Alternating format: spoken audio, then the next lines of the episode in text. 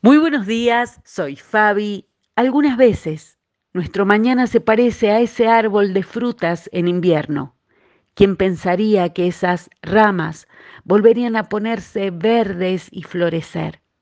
Pero lo esperamos, lo sabemos, escribió Goethe. Casi todos tendremos alguna batalla inmediata hoy. El coraje no es siempre dar el grito final de victoria en medio de una lucha con los brazos en alto. El coraje a veces se ve como permanecer a pesar de todo lo que aún nos parece confuso. Coraje es esa ansiedad o preocupación hecha oración hoy. Y la verdad, no sé cómo resulten nuestras batallas en este día. Podemos ganar algunas, perder otras, pero porque estamos en Cristo, toda aparente pérdida resulta ser temporal. No los abandonaré, no los dejaré como a huérfanos.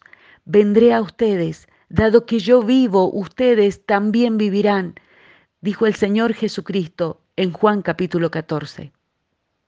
Y ese puñado de promesas inmensurables para nuestro corazón, cuando las tomamos, no importa la estación ni evidencias, ya no podemos volver atrás, estamos como embarazados de sus promesas.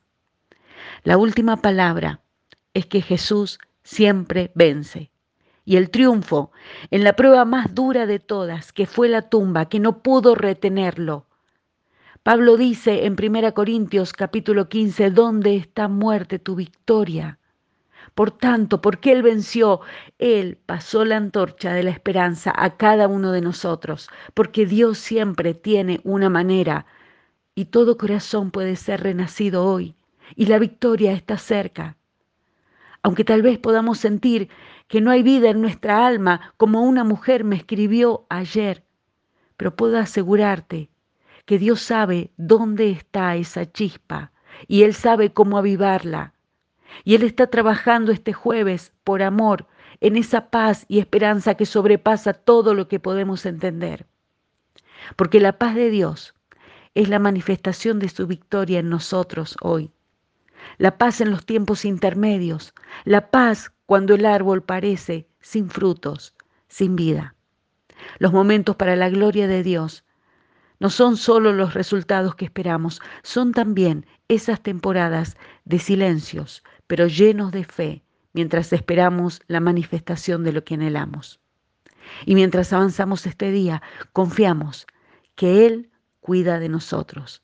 Confiamos que su amor es suficiente. Confiamos que Él ya le dio un nombre a nuestra historia y somos más que vencedores por medio de aquel que nos amó. Así es, en su nombre. Amén.